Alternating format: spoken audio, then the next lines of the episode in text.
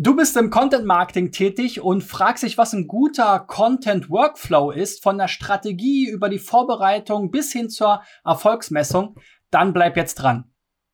So, Freunde, mein Name ist Christian B. Schmidt von der SEO-Agentur Digital Effects aus Berlin und ihr schaut oder hört SEO Driven, mein Video-Podcast-Format, wo ich mit anderen Unternehmern oder Experten über die Herausforderungen und Trends im Online-Marketing spreche.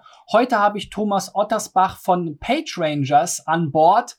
Ähm, PageRangers ist ein SEO-Tool und das Ganze wurde erweitert durch eine Content-Suite, die sehr, sehr spannend ist. Ähm, und deswegen sprechen wir heute über das Thema Content Workflow, etwas, womit äh, wir natürlich auch viel zu tun haben. Und ähm, ja, ich bin gespannt auf den Austausch mit Thomas. Erstmal Hallo in dein äh, Green, Green Screen ähm, Studio. Ja, hallo Christian. Danke erstmal für die Einladung. Ich freue mich auf das Gespräch. Ja, sehr cool. Ähm, Content äh, spielt ja im SEO eine sehr große Rolle. Ähm, Content Marketing sozusagen ist ja auch der erweiterte Bereich. Ähm, äh, wir haben so ein bisschen in der Suchmaschinenoptimierung ja so eine Historie gehabt, äh, habe ich äh, letztens auch diskutiert mit jemandem, wo es im Prinzip am ganz am Anfang äh, sehr äh, technisch war. Ja, da war hat man eher so mit technischen äh, Sachen ähm, viele URLs produziert, viele Backlinks produziert. Dann kam so der große On-Page-Hype, wo dann auch sehr stark eben der Content-Marketing-Aspekt dazu kam, gerade nachdem eben Google auch einiges in Hinsicht der Backlinks geändert hat. Und seitdem ähm, ja, äh, sind alle sehr viel stärker mit, mit der Content-Erstellung beschäftigt und auch die Content-Qualität spielt ja eine immer größere Rolle. Das heißt, man kann nicht mehr so wie früher sagen, hier ist ein Keyword, dazu will ich ranken, das gebe ich irgendwo in einer, in einer Textagentur oder einem Textmarktplatz ab als Briefing das Keyword und sage, ich will 350 Wörter dazu haben und dann äh, äh, funktioniert das Ganze. Ähm, wenn wir mal so im, im ersten Schritt über die Content-Strategie nachdenken, was sind so die Themen, die du dir in der Content-Strategie anschaust, die du für wichtig hältst? Genau, also erstmal, ich glaube, es ist erstmal wichtig, dass man sich überhaupt Gedanken über die Content-Strategie macht. Viele, das, das sehen wir auch bei uns bei PageRangers, ähm, die fangen einfach an zu schreiben, weil sie wissen, es, SEO ist wichtig geworden, Google ist wichtig und ich schaue einfach mal, was für Keywords da sind und die zu mir passen und ich schreibe einfach mal auf Teufel komm raus. Und, und das ist, glaube ich, so der erste Fehler, den viele machen, sich nicht mit der Strategie zu beschäftigen. Also, was möchte ich mit meinem Content erreichen? Was ist die Zielstellung? Ja, und äh, es gibt viele verschiedene Ziele. Ich möchte Traffic steigern, ich möchte mich als, als Experte positionieren, möchte Produkte verkaufen. Also das sind erstmal so die grundlegenden Fragen, mit denen ich mich erstmal beschäftigen muss und darauf aufbauend dann überhaupt erstmal meinen Content planen. Also genau das, was du gesagt hast, erstmal die Ziele stecken, was möchte ich erreichen und darauf aufbauend runtergebrochen dann den Contentplan. Ich glaube, das ist schon mal so der erste Schritt, ähm, den viele nicht machen. Und in dem Zusammenhang ist es dann auch schon mal wichtig, wenn ich dann meine Ziele gesteckt habe, ich weiß meine Zielgruppen, ähm, dann geht's ja so in die Planung, da kommen wir gleich noch zu. Und, und dann ist schon mal so die Frage, ähm, dann mache ich gerne schon mal so eine oder empfehle gerne auch schon mal so eine Art Ist-Analyse zu machen. Was ist an Content schon vorhanden? Wie kann ich den vielleicht einfach nochmal aufbereiten, planen? Also ich bereite im Grunde genommen, wenn man so will, mit der Content-Strategie, mit den Fahrplan vor und, und gucke mal, was ist bereits vorhanden äh, ich nenne es immer die Low-Hanging Fruits zu nutzen, um dann wirklich nachher in Medias Res zu gehen und die Umsetzung zu kommen. Ja, also wenn man sich äh, über Ziele, das ist ja wirklich der allererste Schritt, ne, wirklich erstmal zu sehen, okay, was wollen wir überhaupt erreichen? Jetzt bei uns als SEO-Agentur ist natürlich häufig eben organischen Traffic steigern, um dann am Ende des Tages mehr Conversions, mehr Umsatz zu machen, ähm, in der Customer Journey vielleicht auch betrachtet. Äh, wir schauen dann auch sehr stark schon, ähm, wenn das als Ziel gesetzt ist, bei uns in der Regel eben gleich in die Keyword-Recherche. Und da ziehen wir eben neben ähm, natürlich interessanten Rankings, die vielleicht Wettbewerber haben, die vielleicht für das Thema stehen, also so eine offene Recherche, auch äh, sehr gerne und ähm, auch als ersten Schritt schon die bestehenden Rankings dazu, wo wir gute ähm, Opportunities sehen. Das würde so ein bisschen in diese Richtung gehen, Bestandsaufnahme.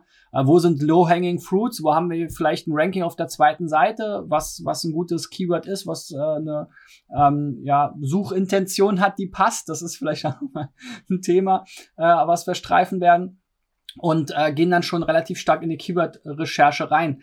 Ähm, wie, wie siehst du das ähm, bei der Keyword-Recherche? Wo würdest du da ansetzen? Und äh, ist das für dich schon eher eine, äh, ja, eher eine Planung des konkreten Contents oder gehört das für dich auch zur Strategie dazu? Ja, das ist so ein, ein Switch. Also auf der einen Seite gehört es für mich auch zur Strategie, weil eine Keyword-Recherche kann ja für mich auch nicht nur, kann ja auch eine Potenzialanalyse sein. Ne? Also ich, ich schaue mir erstmal an, wie ist das Potenzial für mein Themengebiet, für meine Keywords, die ich letztendlich äh, über die Content-Strategie oder die Themen, die ich mir festgelegt habe. Und da ist es ja oft ganz wichtig, überhaupt mal einen Überblick erstmal zu haben, wie das Potenzial in Sachen Reichweite ist. Ich erlebe das total oft, dass Kunden auf uns zukommen, total stolz sind, dass sie auch für bestimmte Keywords auf eins sind, sich aber wundern, dass irgendwie hinten raus die Anfragen und der Umsatz ausbleibt. Und wenn man dann so ein bisschen genauer reinschaut, dann sind die Keywords vielleicht, was das Suchvolumen angeht, sehr, sehr niedrig angesetzt. Ja, also 10, 50, bei Google sind es ja immer nur Indikatoren, die man letztendlich zu, zur Verfügung gestellt bekommt. Aber äh, das ist genau der Punkt, dass man vielleicht unter Umständen zu viel Zeit und letztendlich auch zu viel Geld in Keywords oder in Content-Aufbau investiert, die gar kein Potenzial haben. Also von daher würde ich die Keyword-Recherche zum einen Teil mit in die Strategie nehmen, zum anderen Teil aber auch als Vorbereitung für die letztendliche Content-Planung. So würde ich das immer sehen. Genau, und bei der Strategie, da geht es ja auch oft darum, was investiere ich und was kommt am Ende, was erwarte ich am Ende. Ne? Und da sind natürlich solche Zahlen auch wieder interessant. Das heißt, wir schauen uns natürlich auch so Volumina an, wenn wir schon Rankings haben, Impressions und Klicks und gucken, wie viele Klicks kann man denn da erwarten in der Zukunft. Das ist natürlich alles immer eine, eine, eine grobe Schätzung, aber äh, eine Hilfestellung äh, besser als wie wenn du jetzt, ne, wenn, wie du schon gesagt hast, äh, man jetzt auf Keywords rumreitet, die zwar der Chef schön findet, aber der Chef dann tatsächlich der Einzige ist, der danach sucht und äh, am Ende man darüber keine Kunden gewinnt und darum geht's ja, äh, darum geht's ja auch. Ähm, neben dem Volumen gibt's ja auch noch äh, sozusagen die Wettbewerbssituation, ne? weil äh, das ist sozusagen die andere Richtung der Leute, die kommen dann mit Keyword-Wünschen an, sagen hier, oh ja, ich möchte gern zu iPhone ranken, hat irgendwie 1,2 Millionen Suchen, das wäre doch toll, da würde sich das Ganze ja total lohnen. Äh, wie, wie, wie geht ihr damit um? Ja, ganz genau. Das ist natürlich auch ein häufig gestelltes äh, Problem und eine Fragestellung an uns, ähm, in einem sehr kompetitiven Umfeld zu sein. Und, und dann gibt es natürlich manche, die haben dann die Erwartungshaltung, wenn ich den, den tollsten, besten Inhalt schreibe, dass ich dann ebenfalls direkt auf Position eins lande. So ist es ja nicht in der Praxis. Und ich glaube, das ist auch das, was, was SEO so granular gemacht hat oder komplex in den letzten Jahren dass Content zwar ein wichtiger Teil ist, das darf man nicht vergessen, aber es spielen natürlich auch andere Faktoren noch eine Rolle. Und dann steht das Thema Trust, Autorität, Backlink-Aufbau, also auch Reputation, die von anderen Seiten kommt, die spielen natürlich einher. Und da muss man natürlich abwägen. Und das ist auch so ein Thema, wo ich die Keyword-Recherche sehr gut für nutzen kann, äh, um überhaupt mal festzulegen, wie ist meine Strategie? Gehe ich auf generische Keywords? Gehe ich eher in den Longtail rein, wo es vielleicht einfacher ist, auch entsprechend äh, Sichtbarkeit aufzubauen, also auch schneller. Ich muss weniger Aufwand betreiben unter Umständen. Und es hängt extrem von der Branche ab. Und ähm, das kannst du nur bestätigen, je nach Branche geht's mal schneller, mal ist es wettbewerbsintensiver. Und ich glaube, gerade viele Mittelständler, die vielleicht sogar in ihren Bereichen Marktführer sind, die sehen gar nicht dieses Riesenpotenzial, was sie haben, wenn sie wirklich in diesen Bereichen tiefer eintauchen würden. Und auf der anderen Seite gibt's natürlich auch die Branchen, Finanzbereich und, und, und äh, wie sie alle heißen, wo es extrem schwer ist und wo man nur mit reiner Content-Produktion mit Sicherheit nicht die Zielstellung erreichen kann, irgendwo auf die vorderen Positionen zu kommen. Also von daher muss man das abwägen, muss man sehr individuell sehen und, und dafür ist die Keyword-Recherche, ja, das äh, ja nicht nur ein Must-Have, ich glaube, das haben viele verstanden, da kommen wir ja gleich auch noch zu. Die Keyword-Recherche ist so der, das erste Mittel, aber dann muss ich natürlich auch noch verifizieren, dann kommen wir gleich ja auch noch zu, was den Suchintent angeht, aber das ist schon mal essentiell, um überhaupt zu gucken, Potenzial, was wir eben gesagt haben, und auch, wie stellt sich die Wettbewerbssituation dar, wie bin ich im Vergleich zum Wettbewerb und da bietet mir Google schon sehr, sehr viele Hilfen, um das auch rauszufinden. Du hast ja schon so ein bisschen die Branchen angesprochen. Ähm, ich finde da ein großer, spannender Teil ähm, ist sozusagen schon mal B2B versus B2C. Und dann eben vom strategischen Ansatz her, wo befinden wir uns da in der äh, Customer Journey? Ja, im B2B-Bereich ist es oft so, dass wirklich die Suchvolumina, die Nachfrage äh, Bottom of Funnel, also da, wo es genau um die Dienstleistung oder die Produkte der, der Anbieter oder unserer Kunden dann äh, äh geht, äh, sehr, sehr gering ist. Ähm, ja, also selbst sowas wie SEO-Agentur, was wir jetzt sind, ja, das suchen halt ein paar hundert Leute im Monat pro Stadt. Äh, in Summe ist das schon ganz schön viel für unseren äh, Bereich. Ja, andere ähm, Disziplinen wie äh, Google Ads oder Online-Marketing ganz allgemein und auch Social Media werden teilweise mehr oder weniger gesucht, aber ist relativ überschaubar. Ähm, das sind ja dann die, die man, die man sozusagen direkt abholen will, wo man aber auch im krassen Wettbewerb mit vielen anderen steht. Ähm, häufig ist es aber gerade so, dass im Einkauf, im B2B äh, eher Problemlösungen gesucht werden oder eben ein Problem äh, entsteht und man dann eben nach Lösungen recherchiert anhand des Problems. Ja, also zum Beispiel ähm, ich habe keinen Google-Traffic oder es gab ein Google-Update, was tue ich jetzt jetzt in unserem Bereich oder keine Ahnung, ich will meine Personalkosten reduzieren oder ich will äh, dies oder das. Ne? Also ähm, äh, ich will ähm, äh, Papier oder was hatten wir letztens? Das war ganz interessant. Ein, ein Unternehmen, was mit was äh, gewisse Werkstoffe mit mit Wasser, mit wirklich hoch ganz äh, stark konzentriertem Wasser schneiden kann. Und das war sozusagen Anwendungsfall für gewisse Materialien. Und ähm, äh, das war aber eine, äh, sozusagen eine innovative Technologie, gerade bei innovativen Produkten. Das ist ja auch das Nächste. Ne? Da gibt's gar kein Suchvolumen. Wir hatten mal äh, jemanden, der hat so einen Paketsack, den man sich in die Wohnungstür hängen konnte, äh, entwickelt. Ja, für, in der Zeit, wo noch, wo, wo wir noch nicht alle zu Hause waren den ganzen Tag aber trotzdem Pakete vielleicht empfangen wollten. Das kannten die Leute nicht. Danach hat keiner gesucht. Es gab nur so Randbegriffe drumherum. Und dann haben wir eben auch gesagt, okay, was sind eigentlich die Themen, womit sich die Zielgruppe beschäftigt, ähm, um überhaupt erstmal in Kontakt zu kommen. Also das ist eben auch diese Betrachtung in der Customer Journey oder im Funnel oder im Flywheel, je nachdem an welche äh, äh Methodologie man da glaubt, ist natürlich auch immer eine ganz spann äh, spannende Betrachtung. Und im B2C sehen wir auch natürlich ganz oft, dass eben, wenn ich jetzt Teppiche online verkaufe, dann habe ich dann riesigen Wettbewerb und äh, da ist zwar auch ein großes Suchvolumen, viele Leute suchen nach Teppichen, aber da habe ich oft als mittelständischer äh, Shop gar keine Chance. Das heißt, ich muss da auch gucken vielleicht, dass ich mich erweitere. Du hast schon den Longtail angesprochen. Oder auch, dass ich eben wieder Probleme suche, also oder ähm, sozusagen die, die Probleme der Kunden versuche zu besprechen. Also, also eher der Ratgeberansatz. Was sind vielleicht Teppiche, die besonders gut geeignet sind für den Zweck A, für den Zweck B, besonders strapazierfähig, äh, besonders schadstoffarm etc. pp. Ne? Ähm, also das kann auch alles äh, äh Teil der Strategie sein. Ja, vor allen Dingen auch, also vielleicht das auch nochmal ergänzen, also bin ich absolut bei dir. Ähm, es kann ja zum Beispiel ein Ziel sein, dass ich ähm, Markenaufbau betreiben möchte, dass ich mich positionieren möchte. Da kann dann ein Teil der Strategie sein, klar ist Text immer die Basis, aber dann spielen vielleicht auch andere Formate wie Videos, Podcasts, was auch immer, nochmal eine übergeordnete Rolle. Und das ist im Grunde genommen ja, ja der Fahrplan, von dem ich sprach, den ich im Grunde genommen festlege und, und darauf aufbauend muss ich natürlich dann auch meinen Content planen. Und also von daher, das ist schon ganz wichtig, dass man sich da Gedanken macht, was ich erreichen will, ob es Abverkauf ist, ich habe es eben schon genannt. Ähm, und darauf aufbauend gibt es dann die unterschiedlichen Keywords, die unterschiedlichen Content-Arten und natürlich auch die Content-Formate, die ja auch immer eine wichtige Rolle spielen. Ne? Genau. Also wenn man dann seine Strategie zusammen hat, sozusagen anhand äh, der Ziele und vielleicht auch verstanden hat, äh, wie funktioniert der Funnel in meiner Branche bei meinen Kunden, was sind meine die Bedürfnisse meiner Kunden, wer ist überhaupt mein Kunde, ne? Das ist ja auch immer so ein so ein Riesenthema. Dann kommen wir ja zum zweiten Schritt. Ich plane jetzt konkreten Content. Also ich habe mir jetzt äh, anhand der Keyword-Recherche etc. pp. das alles zusammengestellt, was wir im ersten Teil besprochen haben ähm, jetzt plane ich konkret meinen Content. Was sind da so die ersten äh, Schritte? Also, wenn wir jetzt nochmal zurück, ein, Stück zurück zur Keyword-Recherche selbst gehen, wir haben gesagt, eigentlich kann man so ein bisschen splitten. Ein halber Teil ist, ist, ist Keyword, ist Content-Strategie, der andere Teil ist eigentlich Vorbereitung für den Content.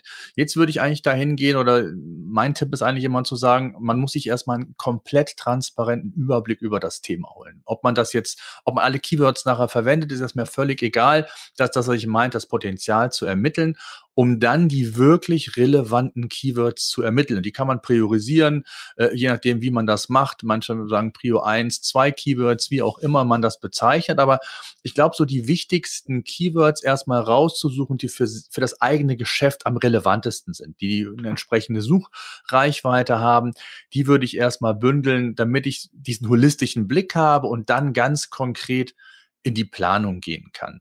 Und ich glaube, das ist schon mal so ein, ganz wichtiger Punkt, dass man sich die Keywords zum einen priorisiert, wenngleich es noch nicht heißt, dass ich die auch tatsächlich verwende, weil das ist der ganz große Fehler, den viele machen, ähm, dass eben der Suchintent, der hinter jedem einzelnen Keyword steckt, nicht überprüft wird. Also die Absicht, die der Nutzer hat, wenn er bei Google ein bestimmtes Keyword, eine Fragestellung oder irgendwas eingibt. Und das kann total unterschiedlich sein. auch da erleben wir es selbst immer wieder und auch Google ist da ja äh, nicht irgendwie statisch, sondern sehr dynamisch, äh, dass der Suchintent sich auch mit der Zeit verändern kann und äh, dass unter Umständen man sich für Keywords entschieden hat, wo vielleicht äh, nahezu ausschließlich Online-Shops gelistet sind. Und ähm, und ich dann mit einem informationellen Text vielleicht 15.000 Wörter plane oder vielleicht den sogar schon umgesetzt habe und aber eigentlich überhaupt keine Chance habe, äh, bei Google auf die vordersten Positionen zu kommen. Das heißt also, das Verifizieren der Keywords, so nenne ich es immer, ist eigentlich essentiell und, und mittlerweile, was heißt mittlerweile, ist wichtig, wichtiger als die Keyword-Recherche selbst, weil ansonsten kann ich total viel ja falsch machen und, und Geld und Zeit in, in, äh, in falsche Themen vielleicht stecken. Und das ist, glaube ich, ein ganz großer Fehler, den immer noch viele machen und diese, diese Unterscheidung eben nicht verstehen, dass Google ähm, und, und da muss man Google so ein bisschen die Historie verstehen. Google hat ja letztendlich die Absicht, dem Nutzer das bestmögliche Ergebnis für seine Suchanfrage zu geben. Es muss, soll möglichst aktuell sein, es soll möglichst spitz auf seine Suchanfrage abgestimmt sein. Und, und das muss ich verstehen, dass ich äh, im Grunde genommen schaue, was ist die Erwartungshaltung? Und dadurch, dass Google so viele Daten über die Jahre gesammelt hat und auch viel testet, permanent testet, so kann es einfach sein, dass in den Suchergebnisseiten, in den SERPs, wie man ja so schön sagt, ähm, dass da eben unterschiedliche Formen von Website-Typen, Content-Typen ist. Und das ist, glaube ich, sehr, sehr essentiell. Ja, ähm, das, wir nennen das Fokus-Keyword-Recherche. Ja, also wenn wir uns für ein Keyword erstmal entschieden haben, oft gibt es ja auch überschneidende Keywords. Das ist äh, noch ein zweiter Aspekt, den wir uns anschauen. Aber wir gucken dann erstmal, okay, ist das überhaupt das richtige Keyword? Wir kriegen auch oft von Kunden Keywords Wünsche sozusagen über den Zaun geworfen. Ähm, hatten wir gerade wieder so einen Fall für einen unserer Kunden, der hat sich drei Keywords gewünscht. Wir haben uns die angeschaut. Zwei davon waren sozusagen unpassend. Da haben wir gewechselt das Keyword oder einen Wechsel vorgeschlagen. Äh, beim dritten haben wir ein komplett neues Keyword äh, uns dann ausgewählt, weil wir festgestellt haben, es passt überhaupt nicht. Ähm, und da kann man sich natürlich wieder verschiedene Sachen hinzuziehen. Äh, wie schon gesagt, das Ranking ähm, spielt natürlich auch eine Rolle. Ne? Wenn ich da schon ein gutes Ranking habe, vielleicht auf der zweiten Seite oder sogar auch auf der ersten Seite schon äh, bin, im hinteren Drittel oder der zweiten Hälfte, könnte ich natürlich sagen, hey, da sieht mich Google schon mit dieser URL. Ähm, das ist vielleicht auch die, die ich, die ich dann optimieren möchte. Ähm, dann habe ich schon mal sozusagen einen voreingebauten Filter, dass das tatsächlich auch funktionieren kann. Ähm, dann die Suchintention, das Suchvolumen, der Wettbewerb. Ähm, das sind natürlich alles Themen, die man sich dann anschaut und die wir dann gegeneinander abwiegen. Und im zweiten Schritt ähm, sozusagen auch zu schauen, gerade in so einer Keyword-Recherche, die man erstmal pauschal macht, hat man oft ja auch Überschneidungen. Das merkt man oft schon am Keyword selber, ja, ähm, SEO-Agentur, SEO-Agentur Berlin, SEO-Beratung, SEO-Firma, ja, das ist ja im Prinzip aus menschlicher Sicht alles das Gleiche. Aber da schauen, verlassen wir uns eben nicht auf diese Sicht, sondern wir vergleichen tatsächlich die Suchergebnisse. Ja, also wir nennen das SERP-Vergleich. Kann man auch äh, sozusagen in Tools packen oder man nimmt sich einfach Google sozusagen zwei, zwei Keywords nebeneinander und guckt, wie stark sind da die Überschneidungen letzten Endes der Ergebnisse. Weil wenn ich feststelle, ich habe da zwei Keywords, die klingen zwar gleich, ja, äh, wir haben das immer wieder die Diskussion bei Kfz-Versicherung versus Autoversicherung. Aus unserer Sicht exakt das Gleiche für jeden Menschen. Man, aber die Suchergebnisse sind mal mehr, mal weniger gleich, ja. Und gerade in Bereichen, die hochkompetitiv sind, hat man ja auch aus der SEO-Vergangenheit her eher für jedes Keyword eine eigene Seite geschaffen. Das heißt, Google hat dann da auch Auswahl an Content und zeigt den dann gegebenenfalls auch. Und dann ist man selber auch dazu gezwungen, vielleicht zwei Seiten zu machen. Bei anderen Keywords kann man wieder sagen, da brauche ich gar nicht zwei Seiten, die würden sich nur kannibalisieren, die lege ich zusammen. Oder ich habe den Inhalt vielleicht sogar schon und muss ihn nur erweitern. Ne? Also wenn dann ja SERP Overlap Score, von dem du sprichst, um zu gucken, wo sind dann die, die SERP-Ergebnisse gleich, zu welchem Prozentsatz. Und dann gibt es ja unterschiedliche Herangehensweisen. Wann schreibe ich eine, eine eigene Seite und wann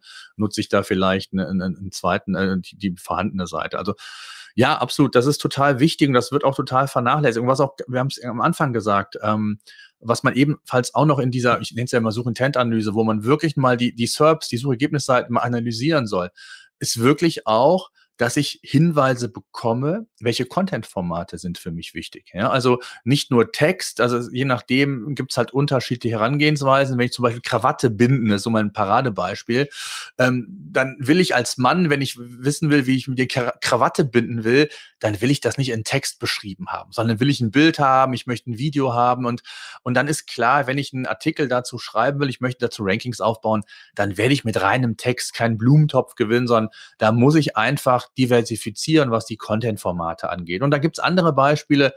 Wir hatten letztens einen Kunden, da geht's um Abtretung von Arztrechnungen. Da gibt's Dienstleister für, die für die Ärzte die Rechnungen quasi bei den Privatpatienten eintreiben. Mhm. Da ist kein Bild in den SERPs, da ist kein Video in den SERPs, da ist reiner Text gefragt. Ja, also, mhm. und das ist genau das, das sind, glaube ich, zwei ganz gute Beispiele, wie unterschiedlich die Herangehensweise, was die Content-Produktion angeht. Und deswegen ist dieser Workflow, wie wir auch das Thema heute genannt haben, so extrem wichtig, dass man das einfach auch granularer analysiert, betrachtet und die Vorbereitung ist wirklich das A und O. Das hört sich jetzt zwar platt an, aber in dem Fall ist es wirklich so um wirklich auch ja nachhaltig äh, qualifizierte Besucherströme zu generieren. Und deswegen muss man halt dieses Verständnis aufbauen, ähm, was ich, und das, deswegen sage ich auch immer, dass Google so die, die beste Marfo eigentlich ist und äh, mhm. mir viele, viele Wünsche der Zielgruppe schon anzeigt. Ich muss sie nur aufgreifen und dann verarbeiten. Ja, ja, äh, total, total spannend. Ich habe da auch noch zwei, zwei lustige Beispiele. Einmal wieder dieser Paketsack, ja. Ähm, da haben wir natürlich dann sowas wie Sendungsverfolgung äh, zum Beispiel uns angeschaut oder äh, Abstellgenehmigung, also diese Themen. Und äh, bei Sendungsverfolgung kommt man natürlich nicht drum herum, dort auch äh, ein Formular oder ein Widget zu bauen, wo man dann eine Sendungscode eingeben kann, seinen Paketdienstleister auswählen und dann entsprechend darauf weitergeleitet wird, so als einfachste Variante. Ähm, da kann man 12.000 Wörter drüber schreiben, wenn die Nutzer das nicht machen können, was sie machen wollen, bringt mir das am Ende nichts. Ja, also insofern so ein Formular oder so ein Widget kann da oftmals eine spannende Sache sein. Zweites Beispiel war, ähm, wir haben mal äh, äh, einen Ratgeber äh, geschrieben, einen Inspirationsratgeber zum Thema Weihnachtsbaumschmuck. Ja, und ähm, der war super inhaltlich, viele Bilder und so weiter, noch mit Interieurdesignern zusammengearbeitet und Instagram-Integration und so weiter. Äh, alles äh, schön und gut. Das hing aber dann auf der zweiten Seite fest weil natürlich immer in gewissen Zeiten im Jahr die Leute äh, dann auch insbesondere kaufen. Ne? Und ähm, äh, als der Kunde dann tatsächlich auch selber Weihnachtsbaumschmuck anbieten konnte und dort sozusagen so eine Produktkachel mit reingepackt hat auf diese Seite, so eine Art Topseller, ging die Seite dann auch auf die erste äh, Suchergebnisseite. Und äh, das ist eben auch wieder so ein kleiner, äh, kleiner Fakt, so ein kleines Content-Format, äh, ähm, was äh, da eben ausschlaggebend war und was Google ja auch ganz gut messen kann, ähm, auch unabhängig vom Nutzerverhalten. Ne? Also ob da Preise draufstehen, so Thumbnails drin sind, stelle ich mir vor, genauso wie Tabellen oder Listen. Sowas kann Google ermitteln, sowas kann man teilweise als Structured Data mit hinterlegen, etc. pp. Ne? Und wenn ich einen How-To-Artikel habe, so wie du gesagt hast, dann werde ich da ohne Listenelementen, äh, Elemente und ohne Bilder oder Videos kaum äh, relevanten Content schaffen können. Ja, ich habe ein super Beispiel noch. Äh, du hast eben gesagt Auto und Kfz. Friseur alte Rechtschreibung, Friseur neue Rechtschreibung. Ähm, ja. Jetzt könnt ihr mal überlegen, eigentlich gleiches Wort, gleiche Wortbedeutung, aber mhm. völlig andere Suchergebnisseiten. Friseur nach, mhm. mit, mit noch neuer Rechtschreibung suchen die Leute, wie wird das Wort Friseur geschrieben. Also es geht um Rechtschreibung, ja. um die korrekte Rechtschreibung. Und wir hatten ja. ein Beispiel, ein Friseur, ein größerer Friseur mit einer Friseurkette hat halt nach neuer Rechtschreibung seine Texte mhm. optimiert. Und ähm, als wir, ich das nur gesehen habe, wir waren im Gespräch, dann dachte ich, warum? Ähm, die Zielgruppe, die nach der korrekten Rechtschreibung sucht, ist doch nicht dein Klientel. Klar müssen die auch zum Friseur, aber die, die, die Intention dahinter ist ja eine ganz andere. Ja. Und Friseur, alte Rechtschreibung, da geht's dann um Friseurthemen, um Friseurmagazine, die besten Friseure, also eigentlich das, was er wollte, aber völlig unterschiedliche ähm, ähm, Suchergebnisseiten. Und das ist, glaube ich, einfach ein, ein, gutes Beispiel neben denen, die du auch eben gesagt hast, warum es heutzutage einfach total wichtig ist, die Keywords, auf die man, für die man Content schreiben will, nochmal ja zu prüfen, ob das auch wirklich lohnenswert in Anführungszeichen ist und ob man da nicht irgendwie ähm, ja Geld äh, am Fenster rauswirft. Ne? Ja, ja. Ja, Gendersprache ist das nächste Beispiel, wo sich jetzt die, äh, die ähm, Geister scheiden. Habe ich auch schon mal eine äh, Diskussionsrunde zu gehabt. Äh, da stellt man auch alles Mögliche fest. Ne? Also wir wünschen uns gerne oder es werden neue Regeln geschaffen. Es hat aber für Google erstmal gar keine Relevanz, ist nur deutsche Sprache. Die meisten, gerade Such, das Nutzerverhalten ist immer noch so wie immer. Ja, der, der, der Mensch sucht halt nach Zahnarzt und nicht nach Zahn. Arzt Sternchen in, ja. Und äh, solche Sachen, äh, die, die müssen sich erst mit der Zeit dann äh, vielleicht äh, etablieren. Aber Friseur, sehr schönes Beispiel, ja. Wie wichtig sind denn diese ganzen WDF, IDF, TF, IDF-Geschichten in diesem Prozess äh, vielleicht noch? Ja, da wird ja mal sehr kontrovers drüber diskutiert. Ist WDF, IDF ein relevantes Werkzeug? Ähm, ich glaube, es ist eines von vielen. Also das, was wir bisher ja schon besprochen haben, ist, glaube ich, die Summe aller, äh, ich nenne es immer, so möglichst viele Relevanzsignale an Google zu übermitteln. Ich glaube, es gibt nicht das eine, was, was Text oder Content, Texterstellung angeht, sondern es geht darum, möglichst viele zu übermitteln und möglichst viele Signale zu übermitteln, dass ich für ein bestimmtes Thema der Experte bin oder das perfekte, in Anführungszeichen perfekte ähm, Suchergebnis liefere. Also von daher, ja, spielt eine Relevanz sicherlich. Ähm, wir wissen auch mit unserem, mit der Content Suite, ähm, dass wir da durchaus äh, auch entsprechend, ähm, ich sag mal, ähm, Muster finden von, von Seiten, die ganz vorne gelistet sind, dass sie eine bestimmte Intensität von, von WDF, IDF-Termen verwendet haben. Aber ich glaube, so alleine betrachtet und deswegen funktionieren in der Regel auch reine WDF, IDF-Editoren aus meiner Sicht nicht. Und das ist auch das, warum wir in der Content Suite gesagt haben, wir gehen diesen gesamten Workflow äh, und, und nehmen den mit, weil der ist heutzutage relevant. Und von daher, ja, es ist ein Werkzeug von vielen, aber ja, nicht, nicht wichtiger als zum Beispiel W-Fragen. Ja, also auch das, ähm, ich habe mal einen Vortrag darüber gehalten, dass Google immer mehr zur Antwortmaschine wird und dass man auch hier, was wir eben über Content-Formate gesagt haben, das gilt auch für die W-Fragen. Ne? Wir haben informationelle Texte, sind es eher die typischen W-Fragen, um How-Tos zu entwickeln? Äh, sind es eher andere Fragen, die relevant sind? Also was sind überhaupt Fragen? Ähm, was gibt es für Probleme, die scheinbar meine Zielgruppe hat, wenn sie nach einem bestimmten Thema suchen. Also all das sind so Werkzeuge, wie ich es sie nenne, ähm, ja, die mindestens genauso wichtig sind und die man auch in der Vorbereitung unbedingt berücksichtigen sollte.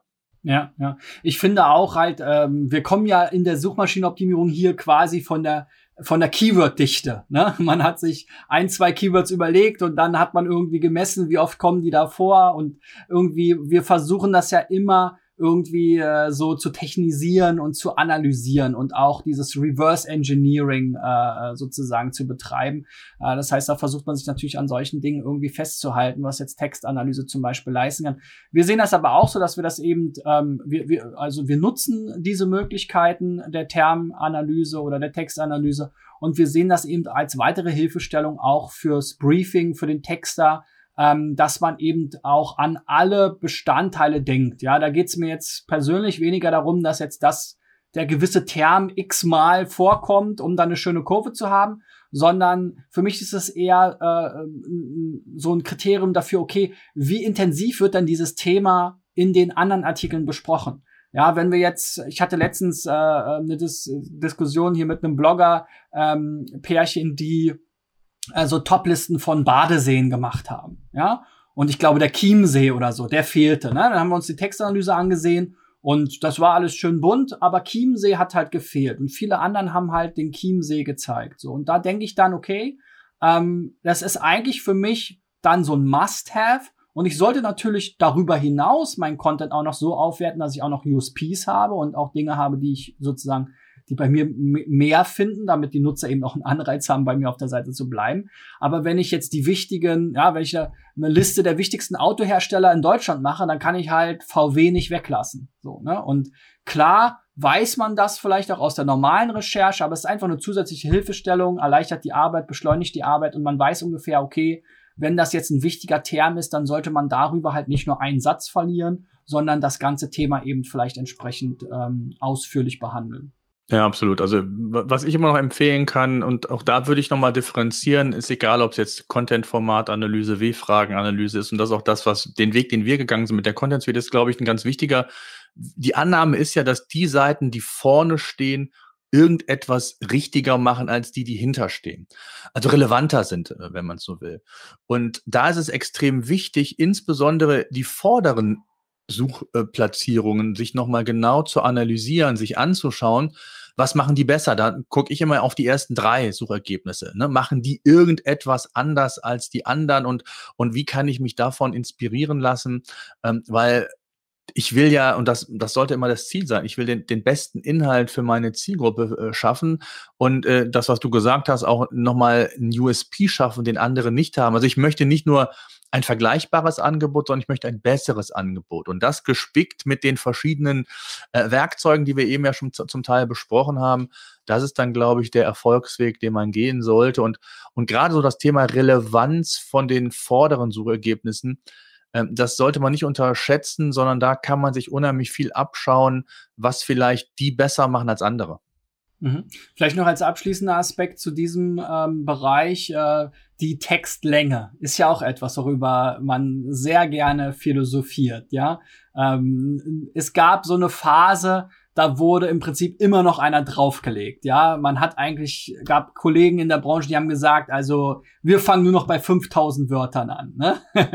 ähm, dann äh, aus den USA kam dann Skyscraper-Content. Wenn die anderen 5000 Wörter schreiben, dann schreibe ich 15.000 Wörter.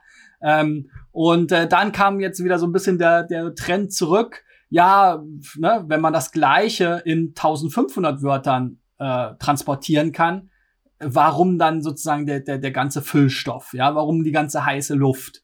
Eher konzentrieren, ähm, guten Content abliefern, werthaltigen Content abliefern nicht äh, nur auf die, äh, auf die Länge gehen. Oder vielleicht auch genau auf die Kürze gehen, ja.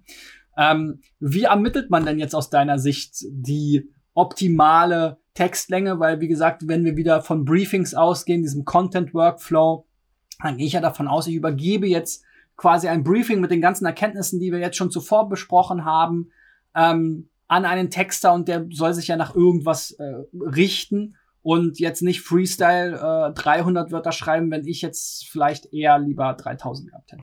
Also grundsätzlich, und, und so ist es auch, wie wir das unterscheiden, ist, und das ist äh, letztendlich wie das Content-Ziel. Ja, es ist erstmal wichtig zu wissen, was ist mein Content-Ziel.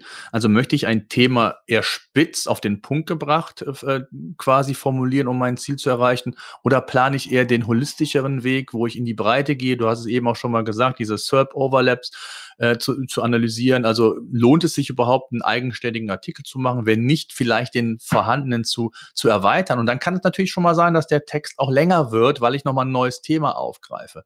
Also grundsätzlich, wie wir vorgehen, dass wir im Grunde genommen per Knopfdruck uns mal die, die Top 30 anschauen, wie sind die Längen erstmal ganz grob. Also wenn da jetzt irgendwie die Top 10 alle 3000 Wörter und länger hätten, dann, und ich hätte ein Ziel irgendwie mit 500, dann weiß ich, ist die Wahrscheinlichkeit relativ gering, auch wenn Text oder wenn Länge nicht alles ist aber das ist mit einer relativ geringen Wahrscheinlichkeit, dass ich es nach vorne schaffe. Das heißt, äh, es ist erstmal wichtig, sich ein grobes Gefühl zu verschaffen, was machen wieder die Top-Seiten, ähm, was sind meine, was ist meine Zielstellung und dann kommt es wirklich auf die anderen Parameter an. Also welche Content-Formate brauche ich? Welche, und da sind wir wieder in der Journey auch.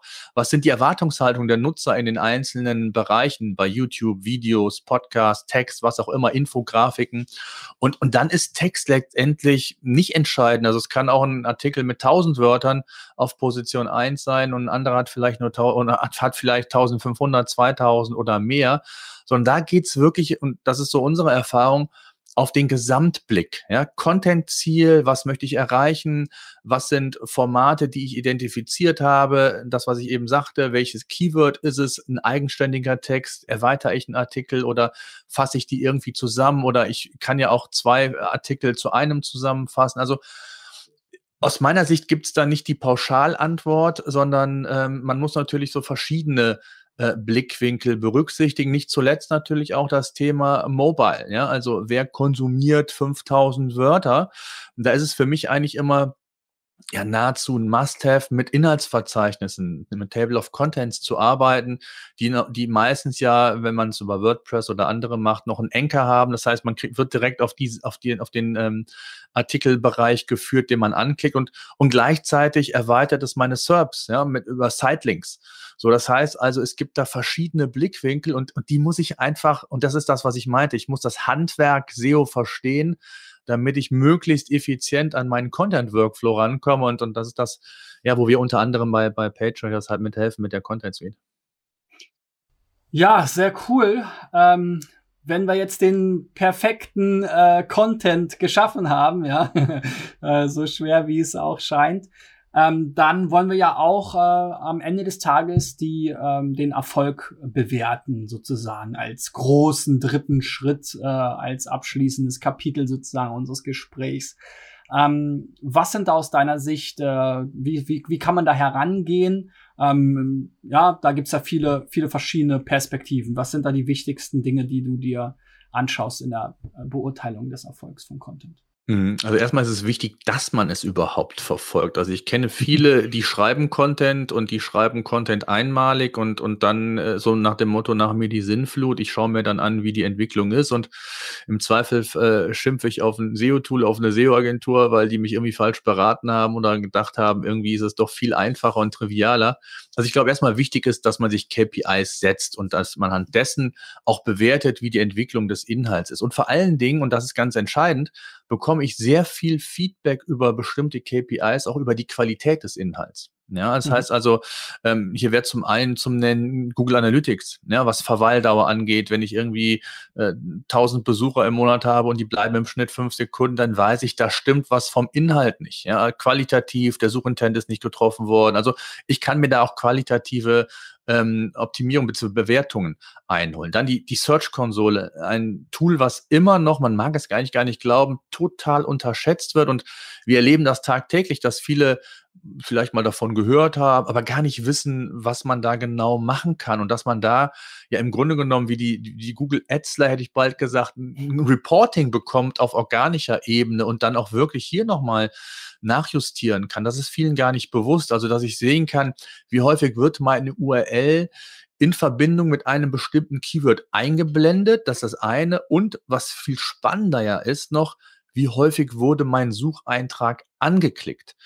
Und, und das gibt mir ja wiederum Optimierungsmöglichkeiten. Ne? Wenn ich zum Beispiel weiß, ich habe eine schlechte CTR, also ein schlechtes Verhältnis von, von Klicks zu Impressions, dann stimmt da in meinem Sucheintrag nicht äh, etwas nicht vielleicht. Dann gucke ich mir halt mein Snippet an, also ich, ich nenne es immer die, die Anzeige bei Google, wie ich dargestellt werde und schaue, ob ich da irgendwie optimieren kann, ob ich neugieriger machen kann, ohne dass ich vielleicht zu, oh, nicht, nicht vielleicht, ohne dass ich zu viel verspreche, aber den USP mehr rausstelle und dass die Leute halt eben neugieriger werden, eher auf meinen äh, Sucheintrag zu klicken als auf den eines Wettbewerbers. Und, und das sind ganz wichtige KPIs, die ich mir anschaue. Und dann natürlich die Entwicklung. Wie entwickeln sich die Rankings? Wobei auch hier ich sagen muss, das ist ja auch nur relativ. Wenn ich jetzt von, von Position 12 auf 7 komme, dann ist das schön. Aber mich interessiert ja letztendlich, wie sind die harten Fakten? Also habe ich dadurch auch mehr qualifizierte Besucher bekommen? Und da sind wir wieder bei der Search-Konsole, weil ich es da nachvollziehen kann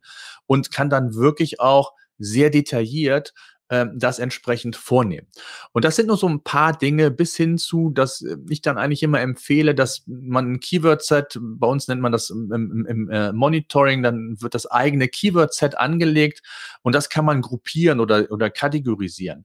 Und dass man die Keywords, die für den Artikel oder für mein ähm, Content-Piece äh, entsprechend relevant sind, dass man die in eine Gruppe fasst, um auch zu schauen, wie ist so die Gesamtentwicklung, nicht nur für einen Fokus-Keyword, das hast du ja eben so genannt, äh, sondern wie sind es über überhaupt für die Themen, Keywords, die sich daraus entwickeln und die für mich dann auch in der Breite nochmal Sichtbarkeit geben. Und das sind so für mich die Grundlagen, sage ich jetzt mal, äh, um, um einfach auch zu überprüfen, wie gut funktioniert mein Content, bis hin natürlich indirekter Umsatz. Also man kann das natürlich noch weiter deklinieren, hängt natürlich so ein bisschen auch von der Art der Webseite ab, die man dann letztendlich betreibt.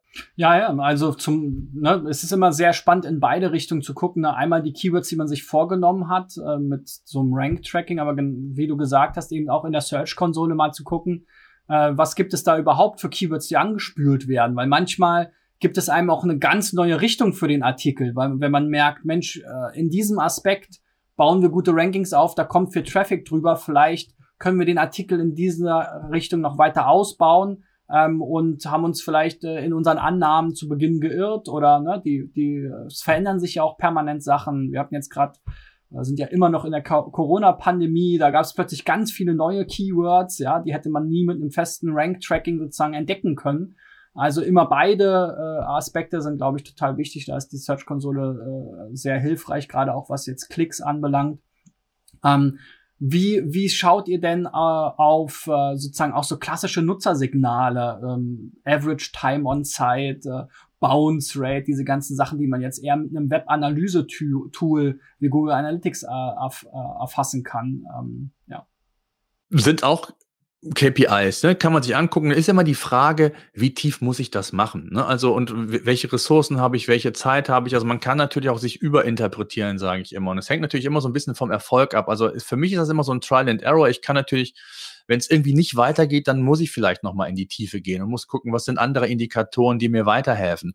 Und ich, ich finde, ein Aspekt, den, den habe ich eben noch so ein bisschen unterrepräsentiert verkauft, was die Search-Konsole angeht, geht es ja auch damit, dass ich da auch meinen Contentplan mitspeisen kann. Ne? Also wenn es darum geht, mich als Experte in einem Thema zu positionieren, dann bekomme ich unheimlich gute Insights von Potenzial-Keywords, von denen es vielleicht lohnt, über den Content Hub herum noch weitere Seiten zu bauen. Also die Erfolgsmessung hat nicht nur rein für den, für den äh, eigentlichen optimierten Textbaustein, wenn du so willst, zu tun, sondern auch darüber hinaus gibt es mir oder werden mir Informationen, Hilfestellungen geben, auch für zukünftige Content-Elemente. Und von daher man kann das äh, sehr detailliert machen. Ich kenne große Online-Shops, die gehen natürlich noch viel tiefer in die Analysen rein, äh, Trichteranalysen und was es da alles noch gibt und was man da noch, äh, du hast eben gesagt, Bounce Rate und alles, was man da machen kann. Aber ich bin eigentlich immer ein Freund davon, wenn es reicht, nehme ich so wenig wie möglich, weil es ist alles Aufwand und nicht jeder hat immer ein, ein sehr starkes Team dahinter und kann das in der Tiefe analysieren